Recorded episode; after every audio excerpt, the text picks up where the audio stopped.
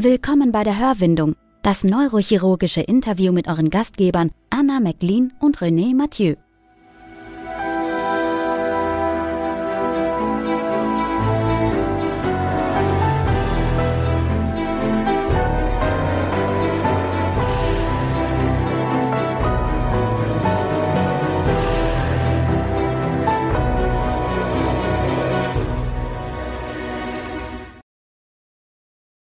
Eine neue Sendung der Hörwindung und wie immer darf ich an meiner Seite begrüßen Anna. Hallo Anna. Hallo René. Wie geht's? Mir geht's sehr gut, aber trotz dass bald Frühlingsanfang ist, schneit's bei uns schon wieder. Wie ist es bei euch? Ja, ähnlich. Ähm, ist natürlich in Ulm auch nicht ungewöhnlich, dass da Schnee liegt und wir hatten schon 20 Grad, jetzt wieder minus 5. So ist es eben. Aber ich freue mich drauf, wenn jetzt mal bald Ostern ist und es so langsam losgeht. Auch heute wieder ein neuer Gast. Wir dürfen bei der Hörwindung begrüßen Herrn Dr. Reichert. Willkommen bei der Hörwindung. Hallo. Hallo Frau McLean, hallo Herr Mathieu. Ja, Herr Reichert, wir freuen uns sehr, Sie hier zu haben. Ähm, für unsere Zuhörer, Herr Reichert ist, schon seit langen Jahren Neurochirurg und vor allen Dingen auf dem Feld der funktionellen Neurochirurgie und auch der ähm, Schmerztherapie tätig. Und er ist einer der ganz wenigen Neurochirurgen, die auch die Hypnose bei Operationen und auch außerhalb des OPs anwenden. Und ich glaube, wir haben viele interessante Themen, die wir mit ihm besprechen können. Das hört sich auf jeden Fall schon sehr, sehr spannend an. Genau. Vielleicht fangen wir erstmal ähm, mit, mit ein paar Örtlichkeiten an. Ähm, Sie waren ja lange Zeit in Jena tätig gewesen, am Uniklinikum, und sind jetzt seit, ähm, wie lang genau, in Bad Neustadt? Seit Anfang September, also genau ein halbes Jahr. Genau ein halbes ne? Jahr erst. Hm. Haben Sie sich gut eingelebt? Ich habe mich da sehr gut eingelebt und genießt es hier sehr eigentlich. Ne? Ja, ähm, ist ja, ja. sage ich mal, auch wieder Ihre Heimat. Sie kommen ja ursprünglich auch aus Bayern. Ja, ich habe mich ja eigentlich durch die lange Zeit in Jena schon ein bisschen so als Thüringer gefühlt. Und jetzt auf einmal werde ich wieder als Bayer identifiziert, was für mich eine ganz neue Erfahrung ist, weil ich nicht damit gerechnet habe. Ne? Aber es gibt auch einen Unterschied ne, zwischen, ich komme ja eigentlich aus München und hier bin ich jetzt in Unterfranken und das sind doch 300 Kilometer dazwischen und Trotzdem klappt es ganz gut, weil die Unterfranken doch eher so ähnlich sind wie die Thüringer. Ach, das hört sich ja sehr spannend an. Wie sind denn die Thüringer? Na, die Thüringer, die sind schon sehr speziell. Es gibt so eine ganz eigene Eigenschaft, die es eigentlich nur in Thüringen gibt und was das Arbeiten leichter und gleichzeitig schwer macht. Die sind nämlich sehr bescheiden, die Thüringer. Die sind immer bescheiden und ähm, immer einen Schritt zurückhaltend und denken oft, dass vielleicht woanders ein bisschen besser ist. Und ähm, das ist in Bayern natürlich anders. Ne? Da denkt man natürlich, wo kann es besser sein als in Bayern? Ne? Zumindest nicht in Franken, so wie ich das vernommen habe. naja, die Franken tendieren aber eben, das ist so eine Mischung. Ne? Zum einen ein bisschen bescheiden, zum anderen aber auch schon dieses bayerische Selbstbewusstsein. Ja? Das bayerische Selbstbewusstsein, das hier dann doch schon sehr gut ist. Ne? das klingt sehr spannend. Äh, hat denn die Klinik, wo Sie jetzt sind, eine Spezialisierung? Also die Klinik, wo ich jetzt bin, das ist dieses, dieser Campus Bad Neustadt, ursprünglich das Stammhaus von Rhön, hm, mit hm. einer initialen Spezialisierung auf Herzchirurgie und Kardiologie. In der Zwischenzeit sieht man aber, dass eben allein damit man nicht mehr ganz so viel Geld verdienen kann. Ne? Und darum äh, ist dieser Campus wirklich extrem ausgeweitet worden. Es gibt einen großen Schwerpunkt auf Neurologie, Schlaganfallversorgung und deshalb war es auch nötig, dass natürlich Neurochirurgie hier herkommt. Die ist erst gegründet worden im Januar letzten Jahres und es ist auch ein Neubau bezogen worden 2019. Alles vom Feinsten und Schönsten. Und was natürlich fehlt, ist dann eine entsprechende Schmerztherapie, was hier in Unterfranken relativ unterversorgt ist, sodass ich halt hierher gelockt worden bin. Ne? Mhm. Also Sie würden schon auch so sagen, dass Sie sich eigentlich darauf spezialisiert haben, vor allem Schmerzpatienten zu behandeln. Ja, das würde ich so sagen. Dass also ich bin jetzt auch hier als Leiter der Schmerztherapie eingestellt mhm. worden. Es gibt hier eine große Schmerzkomplexbehandlung oder multimodale Schmerztherapie, ähm, der ich jetzt vorstehe. Und ich habe eigentlich nicht gedacht, dass das so gut und so schön ist, weil es gleichzeitig auch eine sehr große Neuroreha gibt. Und die Schmerztherapie konnte aus dem Vollen schöpfen und diese ganzen Ressourcen verwenden von Ergotherapie, physikalische Therapie, was oft in anderen Krankenhäusern ja so ein bisschen eine Stiefmutter-Dasein führt. Und hier ist das eigentlich ganz groß und ganz wichtig. Und so ist es ganz toll, dass man das dafür die Schmerztherapie verwenden kann. Und durch die, neue, durch die Nähe zur Neurochirurgie, ich bin ja auch in der Neurochirurgie eingestellt, kann man eigentlich sehr gut Patienten akquirieren für eine Neuromodulation. Weil eben die meisten Schmerztherapeuten haben ja nichts mit Neuromodulation am Hut. Ja? Und so kann man dann gute Verbindung schaffen und äh, dem Patienten eigentlich was ganz Gutes tun. Ja, den multimodalen Ansatz haben Sie jetzt schon genannt. Das mhm. heißt, für Sie ist eigentlich eine ordentliche Schmerzbehandlung auch gar nicht möglich, wenn man nicht wirklich auch diesen interdisziplinären Ansatz wählt. Also auch nicht nur in den ärztlichen Fächern, sondern eben auch die ergänzenden Fächer, die da ja, im Prinzip obligat sind. Also es ist ganz wichtig, ne? dass man viele Meinungen hört zu dem einzelnen Patienten und dass man diesen ärztlichen Blickpunkt ein bisschen verlässt, ja, sondern auch den von anderer Seite sieht. Besonders wichtig ist natürlich Psychotherapie, dass man sieht, wo liegt wirklich der Haken. Was ich jetzt inzwischen schon wieder gelernt habe, ist auch ganz wichtig, dass eben der Sozialdienst wirklich in die Schmerztherapie eingebunden wird, mhm. was gar nicht so selbstverständlich ist, aber dass man wirklich auf alles auf dem Tisch liegt von Antrag auf Behinderung bis Pflegestufe und, und, und. Wenn man das alles klärt und im Krankenhaus klären kann, hat man oft schon ganz gute Erfolge in der Schmerztherapie, ne? ohne dass man jetzt unbedingt das Prägabalin erhöht. Ne? Das ist gute Lyriker, ja.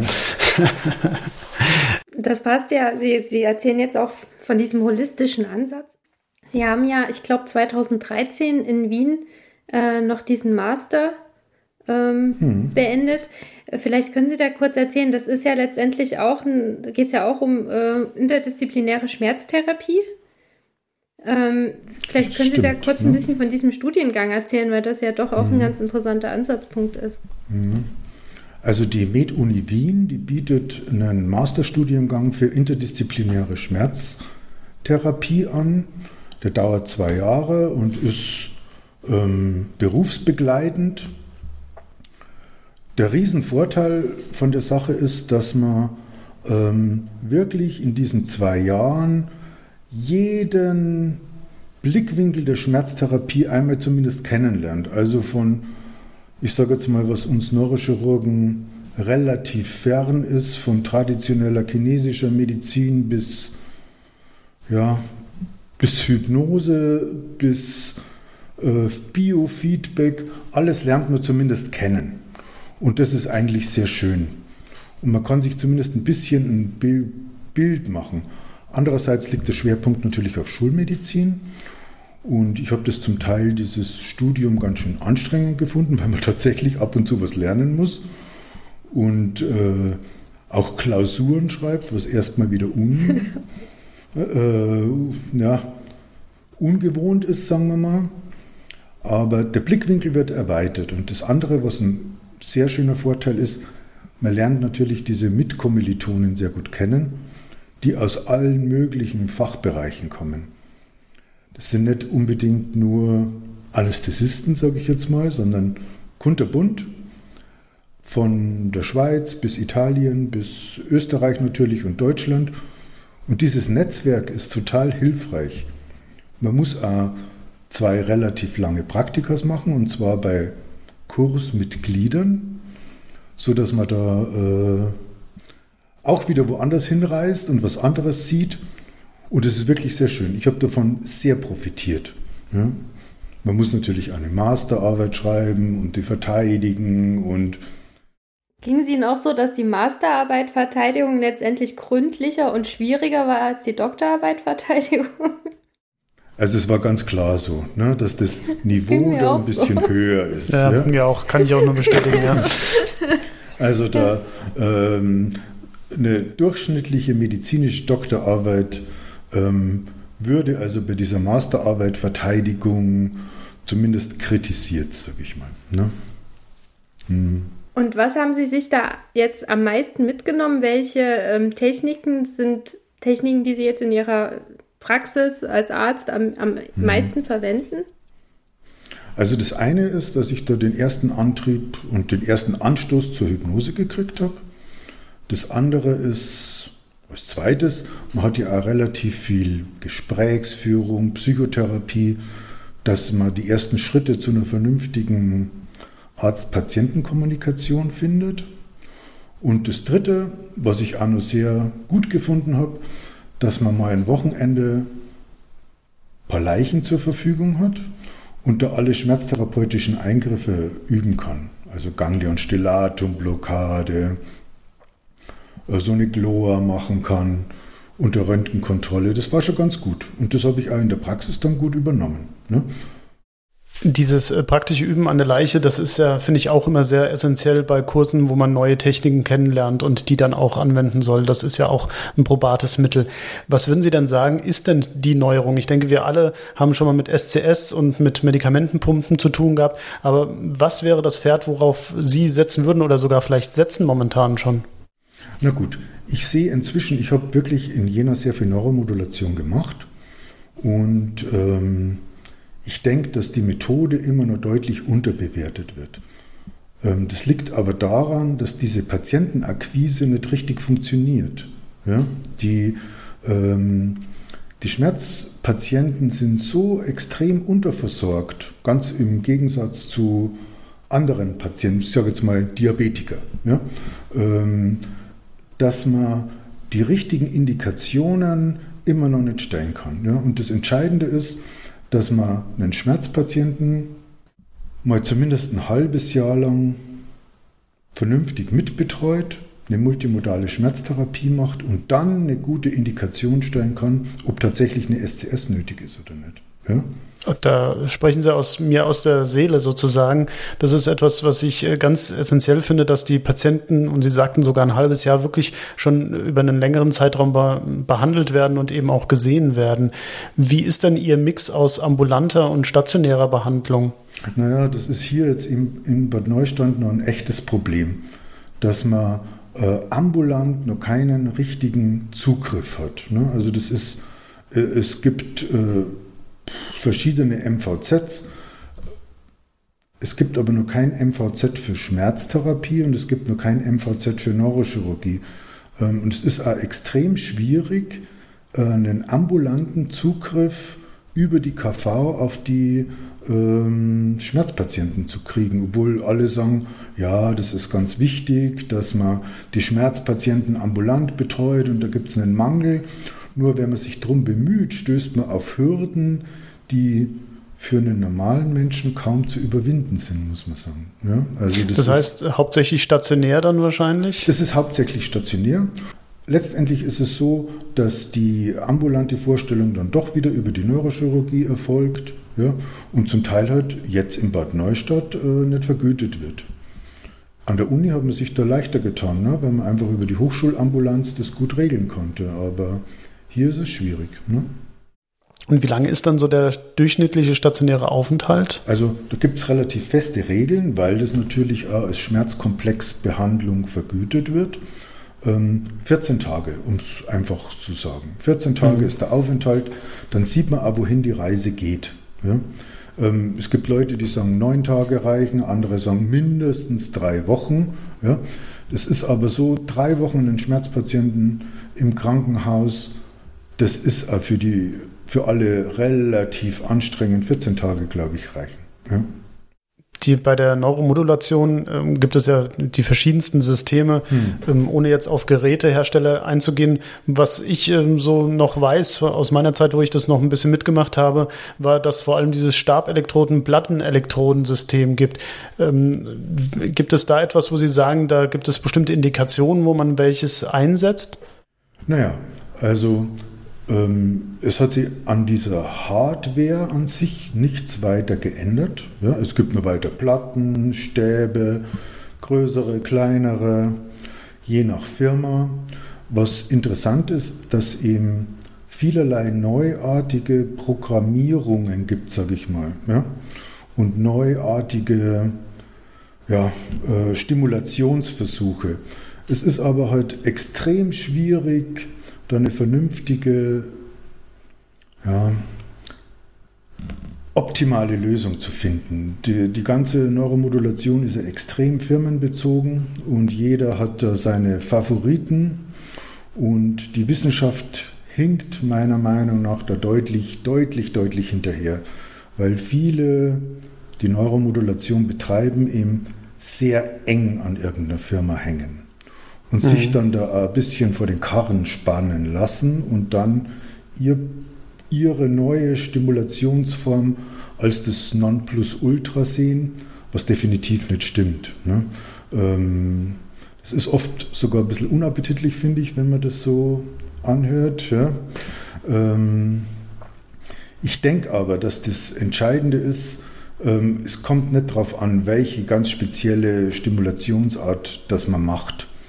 Ähm, wirklich saubere Wissenschaft dazu gibt es nicht. Das liegt aber in der Natur der Sache, weil sie nie irgendwas vernünftig randomisieren und verblinden können. Ja? In dem Moment, wo sie jemanden stimulieren, dass sie da eine Scheinstimulation machen, das ist ziemlich schwierig. Das nächste Schwierige ist, dass natürlich ein riesen Placebo-Effekt besteht. Ne? Wenn sie dem irgendjemand eine Sonde aufs Rückenmark legen und dann spürt er was, das ist natürlich eine tolle Sache. Ähm, ja, da muss ich gerade an diese Studie damals denken mit der Kyphoplastie, wo Patienten in Narkose gelegt wurden und äh, ähm, nicht in Narkose gelegt wurden, in den Saal gebracht wurden. Es wurde der Zement angerührt, damit die auch das riechen, aber es wurde nie Zement eingebracht und trotzdem war die Schmerzreduktion enorm. Genau. Und letztendlich ist es so ähnlich auch bei der Neuromodulation. Da braucht man eben nicht groß rumtun. Das Entscheidende ist aber, dass man dem Patienten hilft. Ne? Und äh, wenn der Placebo-Effekt was hilft, dann ist ja recht. Ja? Also da habe ich eigentlich keine Hemmungen dazu. Ne? Ist es immer noch so, dass man die Testung mit dem Gerät außerhalb durchführt, also die Elektroden legt und erstmal außerhalb, oder sind die Geräte mittlerweile so gut entwickelt, dass man sagen kann, die Testung kann man auch schon mit dem Gerät im Körper durchführen? Naja, das habe ich vorher so ein bisschen angedeutet. Ne? Äh, es gibt Firmen, die eben behaupten, ihre Stimulation ist so toll und so erfolgreich, dass sie sofort so einen Stimulator implantieren können. Ja? Dann haben sie aber sofort 20.000 Euro verballert. Ja? ja. Und äh, dieses, dieses Verballern wirkt sich natürlich auch auf den Arzt und auf den Patienten aus, ne? weil der natürlich dann dermaßen eine Übertragung kriegt, dass das was helfen muss, dass zumindest die ersten drei Monate hilft. Ja? Wenn Sie dann nach drei Monaten den Stimulator wieder ausschalten oder ausbauen, ist natürlich schlecht. Also ich selber teste, auf alle Fälle. Ne? Ja. Wie lang, darüber kann man diskutieren, aber ich finde, dass eine Teststimulation dringend nötig ist. Ne? Ähm, ich hatte nämlich eigentlich auch noch eine Frage, weil jetzt sind mehrfach ja schon die Punkte, ähm, ja letztendlich auch Abrechnung und ähm, privater Träger auch angesprochen hm. worden. Merken Sie denn einen Unterschied? Sie waren ja jetzt lange am Universitätsklinikum mhm. und sind jetzt an einem privaten Träger. Ich arbeite ja auch bei Helios. Mhm. Ähm, Gibt es da einen Unterschied? Merkt man da was? Gibt es da mehr Druck? Also ich persönlich habe nur keine Minute irgendwie Druck verspürt, muss ich sagen. Was mich, ähm, der Unterschied ist eher positiv, dass das, was mir die Geschäftsleitung versprochen hat beim Eintritt, das ist tatsächlich alles eingetreten. Und zwar in kürzester Zeit. Und das ist eigentlich sehr erfreulich. Es gibt scheinbar andere Abteilungen im Klinikum, die merken Druck. Ja? Hm. Aber ich persönlich und die Neurochirurgie, nein. Ja? Das ist Hängt vielleicht auch so ein bisschen damit zusammen, dass man sie auch gern da haben möchte, ja. Das weiß ich nicht. Aber ich habe damit gerechnet, ne, dass mhm. ich irgendwie Druck kriege oder dass mir irgendjemand irgendwas vorschreibt oder mach links rum oder rechts rum. Nee, kann ich nicht sagen. Hm? Okay, das ist schön. Hm. Spannend finde ich diese ganze Thematik mit Hypnose, weil ich persönlich damit noch nie zu tun hatte. Könnten Sie das kurz beschreiben, an, bei welchen Patienten Sie das anwenden und was genau dann da der Effekt ist? Na gut, kann ich ja ein bisschen ausholen nochmal. Also äh, ich habe da, wie gesagt, in Wien das erste Mal so ein bisschen mit Hypnose zu tun gehabt. Dazu muss ich sagen, das war nicht gerade prickelnd, dieser Samstagvormittag, glaube ich, mit Hypnose. Das war jetzt, naja, aber ich habe so ein bisschen ein Gefühl dafür gekriegt. Und weil ich im Schmerztherapie immer mache und so, habe ich mir gedacht, ach Reichard, äh, du musst mal so ein Wochenende machen mit Schmerz und Hypnose. Ja? Und bin da, weil es eben auch in München war, äh, dann mal ein Wochenende nach München gefahren. Und ähm, tja, wie das immer so ist bei so einem Kurs, ja, bin, stehen da so 18 Leute und stehen so rum und kennen sich nicht. Ja. Und jeder war so ein bisschen kritisch und dann ist da dieser Kursleiter gekommen und hat eben am Anfang genau meine Gefühle so gesagt. Ach, sie stehen jetzt da so rum und sind so kritisch und so. Das hat mich schon gewundert. Und dann hat er gesagt, ach, wir machen jetzt mal eine Gruppenhypnose. Und dann gesagt, was soll der Quatsch? Ja? Das funktioniert doch äh, eh nie. ja, das ist eh. Und ich, ich selber bin bei dieser Gruppenhypnose so schnell, so tief in Trance gefallen, dass, also das war für mich ein Erlebnis unbeschreiblich eigentlich. Weil ich vorher so kritisch war und eher ein bisschen missmutig und das war so schön und so gut. Und ähm, tja, seit dem Zeitpunkt habe ich mir gedacht, okay, ist gut. Habe aber sofort gemerkt natürlich, dass man nicht mit einem Wochenende Hypnose-Schulung irgendwas reißen kann. Ne? Ich muss mal ganz kurz einhaken. Mhm. Was hat der denn gemacht, dass Sie so schnell in Trance gefallen sind? Also der hat lustigerweise, äh, gibt es so einen Standardtext von der Internationalen Hypnosegesellschaft, ähm, den hat er einfach vorgelesen. Ja? Und kann man sich den runterladen? Den kann man sich runterladen, ja, das ist überhaupt kein Problem. Ne? Also er ist auch nicht sehr Aber jetzt nicht vorlesen, Anna. also es ist wirklich ein ganz einfacher Standardtext, den jeder, der damit beschäftigt ist, den kennt. Ja? Das dauert so sieben Minuten, aber über 70 Prozent der Leute fallen dann in Trance. Ne? Und das funktioniert wirklich gut. Ne? Und das ist ein schönes Erlebnis. Ja? Und ich habe mir halt dann gedacht, na gut, das war jetzt so schön. Und habe dann eben im Anschluss an diesem Studiengang äh, in Wien äh, noch eine zweijährige Hypnoseausbildung in Wien gemacht. Ja? Als, da gibt es einen Titel, ähm, medizinischer Arzt für medizinische Hypnose, kann man sich dann nennen, anschließend. Und dieser Studiengang ist das formell A, der ist wirklich gut A. Man lernt da also alle großen Mediziner kennen, die Hypnose betreiben in Europa und übt natürlich alles Mögliche, was dann schon ein bisschen weiter geht als das, was wir so in der Neurochirurgie betreiben. Ne? Aber man ist zumindest dann ein bisschen sicher. Ja? Das ist schon nicht schlecht. Ne? Man ist dann sicher. Und das war dann der Anlass, dass man das ein bisschen äh, in die Klinik integriert.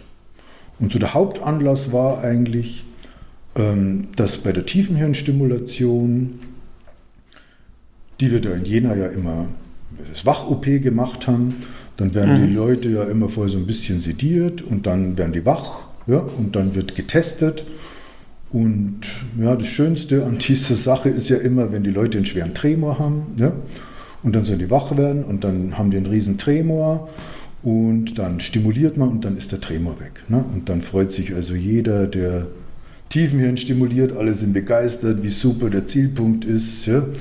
Und das ist das schöne Erlebnis, was da ein Neurochirurg haben kann. Wenn der Patient aber vorher ein bisschen mit Propofol versorgt ist, also die Rahmenanlage gut toleriert und bis alles eingestellt ist, dann kommt es halt relativ oft vor, dass natürlich der Patient schön wach wird, aber der Tremor auch weg ist. Mhm. Ne? Und damit ist das Erfolgserlebnis der Stimulation weg. Ne? Und man kann natürlich auch nicht mehr so präzise ähm, stimulieren und testen und Mikro ableiten. Und das war mal die Idee, dass man halt versucht, man macht das mal in Hypnose, ohne Propofol, ohne irgendeine Sedierung und schaut dann, wie das mit der Stimulation funktioniert. Und also das, das haben wir wirklich nur mit lokaler Anästhesie dann? Wir haben nur eine lokale Anästhesie ja. gemacht für die Pins bei der Rahmenanlage und das war's dann. Ja. Und die Haut wahrscheinlich so wie bei der Biopsie genau auch. Genau, ja. also für den Hautschnitt, für das Bohrloch, kurze Lokalanästhesie, aber alles andere in Hypnose. Und ähm, das funktioniert gut, wenn der Patient gut vorbereitet ist. Gibt es Patienten, wo es gar nicht geht? Also ich, ich bin da wirklich blank, deswegen mhm. muss ich so nachfragen. Ja. Also der Patient muss natürlich schon ein bisschen geeignet sein, der muss auch Lust drauf haben. Die, das wird dem Patienten angeboten. Ja. Wir könnten das eigentlich in Hypnose machen. Und ich warte dann ab, ob der Patient sich aktiv nochmal meldet, dass er das will. Ja. Mhm. Und das ist der Fingerzeig dafür, dass der dafür bereit ist. Ja? Und das macht ungefähr die Hälfte ne, der Leute. Und ich habe das dann zwei, dreimal geübt vor der OP. Mal schauen, ob der wie tief der Trance fähig ist. Ähm, man macht ja verschiedene Techniken, das kann man vorher ein bisschen üben. Ähm, man muss aber einschränken. Ne? Das ist, das, diese Hypnose, das, das hört sich so spektakulär an. Ja? Aber eigentlich ist das gar nicht spektakulär. Gerade bei der Tiefenhirnstimulation oder wenn man eine Wach-OP macht bei irgendeiner eloquenten Operation. Ja? Oder wir haben das halt auch dann bei SCS und solchen Sachen in Hypnose gemacht. Letztendlich ist es wurscht oder egal, wie man sagt, ob das Hypnose ist oder ob das eine ärztliche Begleitung ist oder ob das nur eine hypnotische Begleitung ist. Das ist ganz egal. Ne? Also Hauptsache, der Patient hat das Gefühl, es ist jemand da, es spricht mit dem jemand. Ne? Und begleitet den. Ja? Ob man jetzt unbedingt Hypnose sagen muss, das ist egal meiner Meinung nach. Ne? Also äh, gerade die Kollegen in Regensburg machen das ja schon seit vielen, vielen Jahren, ne? dass die eben die Patienten einfach äh, vokal begleiten und damit diese ganzen funktionellen Eingriffe gut machen. Ne?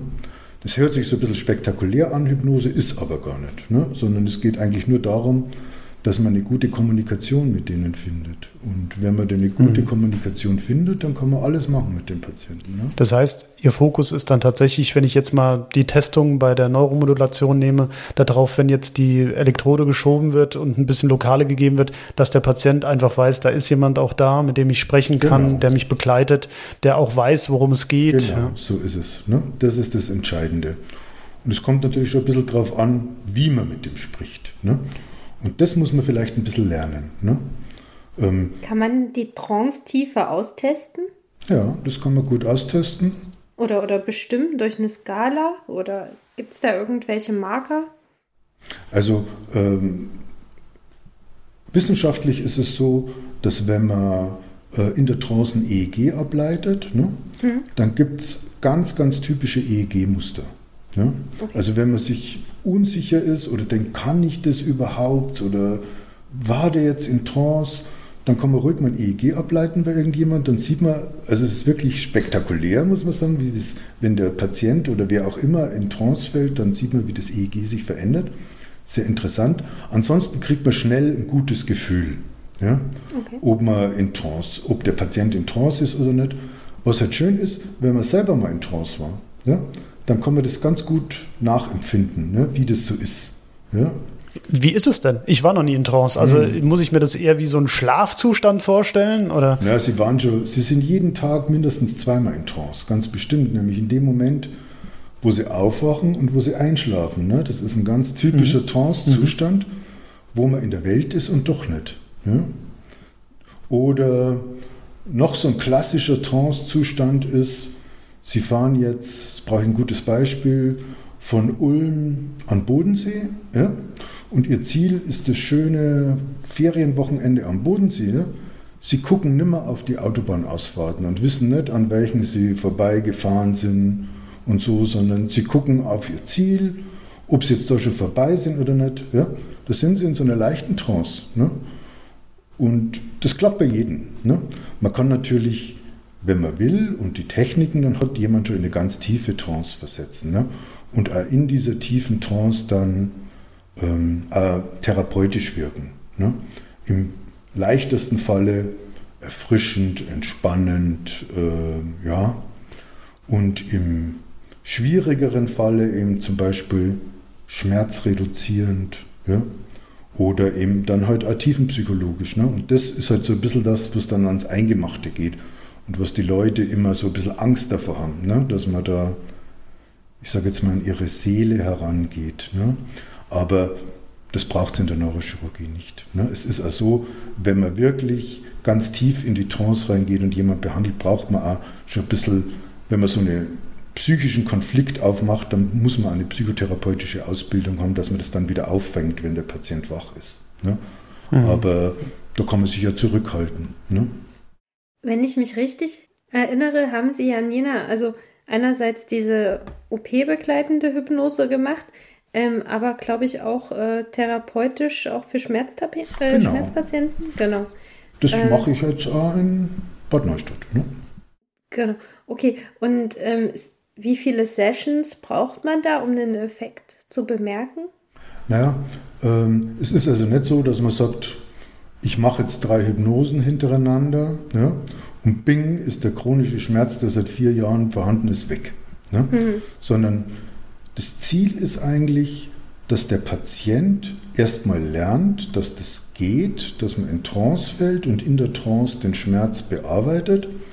Das Hauptziel dahinter ist, dass der Patient eine Selbsthypnose macht und wenn es dem schlecht geht, ja, dass er in der Selbsthypnose seinen Schmerz ein bisschen bekämpfen kann.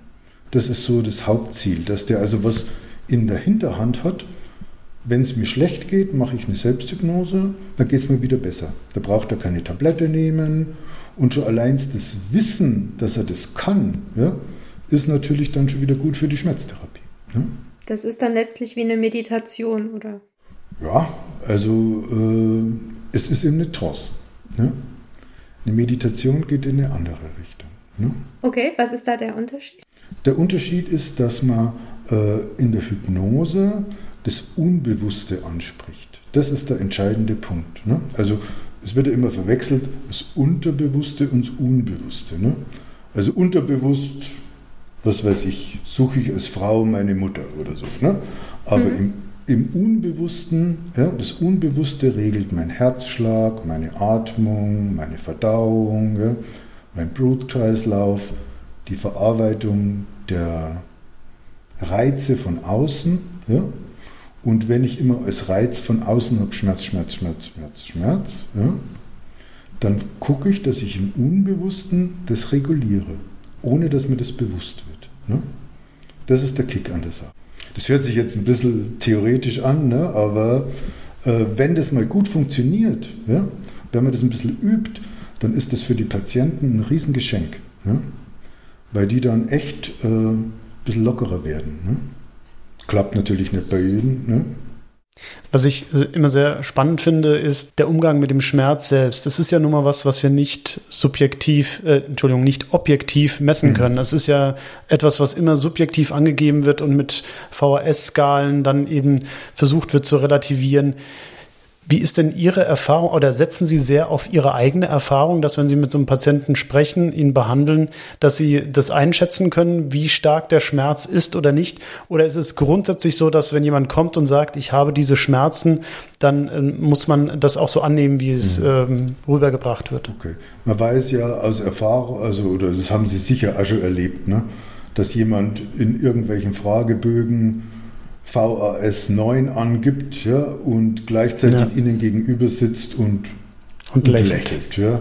Und damit sieht man schon, dass man diese eigentlich das alles in die Tonne kloppen kann. Ja. Also mit Ankreuzen und, und jetzt habe ich VAS 8 und dann 9 und und und und. Ne? Also andererseits ist es so, wenn der Patient sagt, ich habe ganz schlimme Schmerzen, dann hat er die. Ja? Ende. Ja?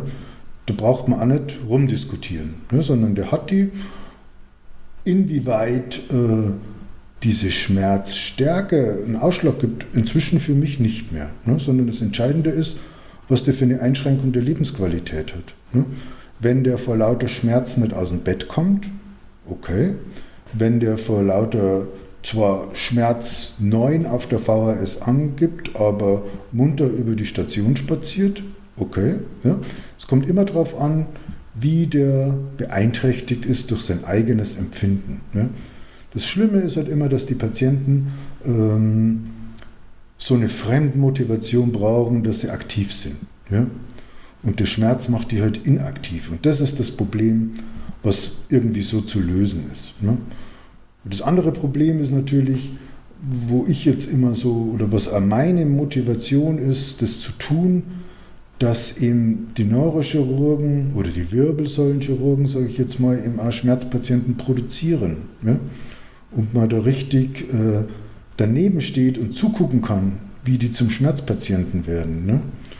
Und das finde ich, da muss man eingreifen. Ne? Was die dann für eine VHS haben, ist ja völlig egal. Ne? Aber wenn ich sehe, da ist zuerst mal eine Plö oder Bandscheibe, Rezidiv, Pliff und am Schluss von L1 auf S1 versteift und überall Narben und ich kann mich nicht mehr bewegen. Wenn dann der, die zuständigen Operateure sagen, pff, geh mal zum Schmerztherapeuten und schau mal, ja, das ist nicht so ganz in Ordnung, ne? sondern ich denke, dass da die Operateure, wenn die mitbegleiten und die Patienten da gut motivieren und denen erklären, dann geht es viel leichter. Ne? Als wenn dann, ich sage jetzt mal, ein Anästhesist kommt, ganz undespektierlich und sagt, was haben die wieder für einen Scheiß zusammen operiert? Ist ja klar, dass ihnen schlecht geht. Ne? Ähm, das will ich vermeiden. Ne?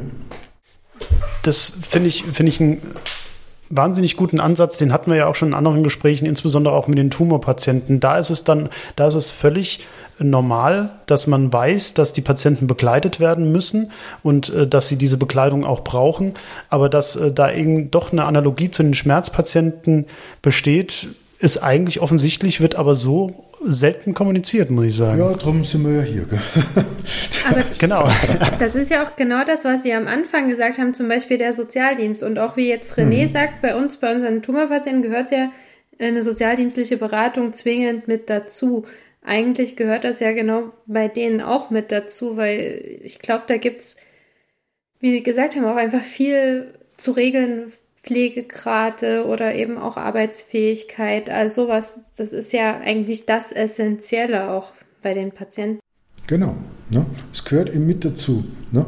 Und das ist heute halt im Rahmen einer Neurochirurgie gar nicht so einfach, dass man da irgendwie Nägel in die Wand schlägt, ne? weil das doch immer so ein bisschen hinten runterfällt. Ne? Ja, ich glaube, das ist eben auch, ähm, weil es eben häufig doch so ist, dass man erwartet, wenn man operiert, dass dann die Beschwerden zumindest besser sind. Das sollte ja Ziel der Operation genau. sein. Aber dass man so einen grundsätzlichen Ansatz schon hat, dass man, wie Sie jetzt sagten, man hat schon Nukleotomien hinter sich, Renukleotomien hinter sich, man geht jetzt schon auf den Pliff zu, dass man dann vielleicht auch langsam daran denkt, das wird ein chronischer Schmerzpatient genau. werden, egal was ich jetzt mache. Ich will jetzt nur die Instabilität vermeiden und das schon aufnimmt. Grundsätzlich, wenn der Patient aufgenommen wird, das finde ich ein sehr guten Ansatz, ja, muss ich sagen. Das ist ja wichtig, ne? dass man das mit sehenden Auges macht, weil die OP ist ja oft sinnvoll. Ne? Das ist ja nicht so, dass das jetzt aus Spaß passiert, sondern da gibt es einen guten Grund dafür oder man kann auch sagen, die OP ist prophylaktisch, sage ich mal, dass es nicht noch schlimmer wird. Ne? Aber trotzdem hat der Patient halt Schmerzen und man weiß, meistens weiß man es bei den Patienten, dass das anschließend nicht wunderbar wird. Ne? Und bei solchen, mhm. ne, also wenn man ehrlich ist, dann weiß man es eigentlich vorher schon ein bisschen. Ne? Oder, ja, man entwickelt ja, ja auch so ein Gefühl genau. mit der Zeit dafür, auf jeden ja. Fall. Ja. ja. Man kann es natürlich verdrängen und größere Indikationen stellen, gibt es auch. Ne? Aber normalerweise weiß man es vorher. Ne? Wir sind jetzt von der Zeit her an dem Punkt, wo ich gerne meine Frage stellen möchte was Sie jetzt im Rückblick auf Ihre ganze Laufbahn, wenn Sie noch mal ein junger Assistent wären, sich selbst mhm. als Tipp geben würden oder was Sie vielleicht anders machen? Okay, als Tipp. Na gut, ich, ich mache es vielleicht von einer anderen Richtung aus. Ne? Ähm, äh, mein Tipp ist Selbstbewusstsein. Ja? Ähm, wenn ich das so ein bisschen begründen kann, ähm, wenn man irgendwo in der Neurochirurgie beginnt, ja, ähm, dann hat man letztendlich keine Ahnung und ist von, den, ähm, von der ganzen Klinikorganisation, vom Ablauf und von den Informationsfülle ziemlich erschlagen. Ja? Und hat auch immer so ein bisschen Insuffizienzgefühl, sage ich mal. Ne? Und da ist es wichtig, dass man fragt, fragt, fragt und sich nicht scheut und da das Selbstbewusstsein hat, zu sagen, ich habe keine Ahnung, bitte erklär es mir. Und wenn jemand blöd tut und sagt, das müssen Sie doch wissen, das ist nicht in Ordnung. Wenn man schon ein bisschen erfahrener Assistent ist und sich dem Ganzen schon ein bisschen angenähert hat, ja, sag ich mal, und die Station gut versorgt, die Patienten vernünftig aufnimmt, die Bilder zur rechten Zeit am rechten Platz demonstriert, ähm, die Anamnese komplett erfasst, die körperliche Untersuchung zielgenau abschließt, sage ich mal, dann kann einem äh, der zuständige Oberarzt auf der Station die Füße küssen, sage ich mal, ne? weil der dankbar ist, dass jemand äh, das macht und kann und wehe, es macht jemand verkehrt, weil dann fällt es nämlich dem Oberarzt letztendlich auf die Füße. Drum kann man dann als Assistent auch wieder selbstbewusst sein ja? und sagen, bitte, ich mache dir dein Zeug ja, und schau, das halte dir den Rücken frei, also lass mich operieren, lass mir den Zugang machen, bring mir was bei ja? und sei nicht blöd zu mir. Und das, glaube ich, ist ganz wichtig, dass man das Selbstbewusstsein entwickelt und nicht sich von irgendjemand, der blöd tut, einschüchtern lässt. Ne? Und es geht vielleicht sogar nur weiter. Ne? Das gilt genauso für die Oberärzte. Ne? Dass wenn die ihrem Chef die schwierigen Sachen wegoperieren und die Klinik am Laufen halten und in den Diensten das Unangenehme wegoperieren, hm. dann können sie ruhig ihrem Chef gegenüber dankbar, äh, selbstbewusst sein, ja? weil der muss ihnen dankbar sein, dass das so ist. Das ist mein Tipp. Ja. Das ist ein sehr guter Tipp. Und ein sehr schöner, ja. Und, und was mir da irgendwie auch so ein bisschen auffällt, ist ähm, einfach jetzt auch in dem Gespräch mit Ihnen und was Sie so beschreiben. Sie haben ja, sage ich mal, für sich selber auch so eine Nische gefunden und das verfolgen auch geradlinig so schon eine Art Philosophie oder, oder ein bestimmtes Verständnis von der Patientenbehandlung. Und ich meine, das verlangt ja auch Selbstbewusstsein und auch Vertrauen in sich selbst, dass man ähm, eben nicht nur den Stiefel geht, der vielleicht von der Klinik vorgegeben ist, sondern dasselbe, das so für sich entwickelt, wie man die Patientenversorgung für richtig hält. Mhm. Stimmt. Ja, das ist aber äh, letztendlich, obwohl es schwer zu glauben ist, aber es ist letztendlich so diese Philosophie aus Jena, dass man den Freiraum hat, das zu tun. Ja? Also der, mein alter Chef mit allen Höhen und Tiefen, sage ich jetzt mal, der hat aber diesen Freiraum gelassen ja, und den immer unterstützt. Und das ist ein, eine große, große Chance für die Leute zu tun, was sie wollen. Ja. Wenn man einen Chef hat, der immer alles besser weiß und immer alle am engen Zügel führt und alle machen so, wie es der Chef vorschreibt und so, dann kommt sowas nicht. Ne? Und dann sind die Leute auch nicht äh, glücklich auf Dauer. Ne? Sondern nur ein ganz spezieller Typ von Neurochirurgen ist dann glücklich. Aber insgesamt ähm, ist dann schwieriger. Aber wenn man Freiraum hat und sich entwickeln kann, das ist so eine ganz gute Chance, äh, Fähigkeit von dem Chef, die Leute dann auch zu lassen. Ne? Hätten Sie gedacht, dass Sie mal das machen, was Sie heute machen, als Sie mit Neurochirurgie angefangen haben? Nie im Leben, muss ich sagen. Nie im Leben hätte ich das gedacht. Es ist aber so, wenn man lange Neurochirurgie betreibt, ja, dann ähm, weitet sich halt auch der Blickwinkel. Ne? Und ähm, Ah, dieser, tja, wie soll man sagen, operative äh, Eros, ja, der verliert sich so ein bisschen. Ja.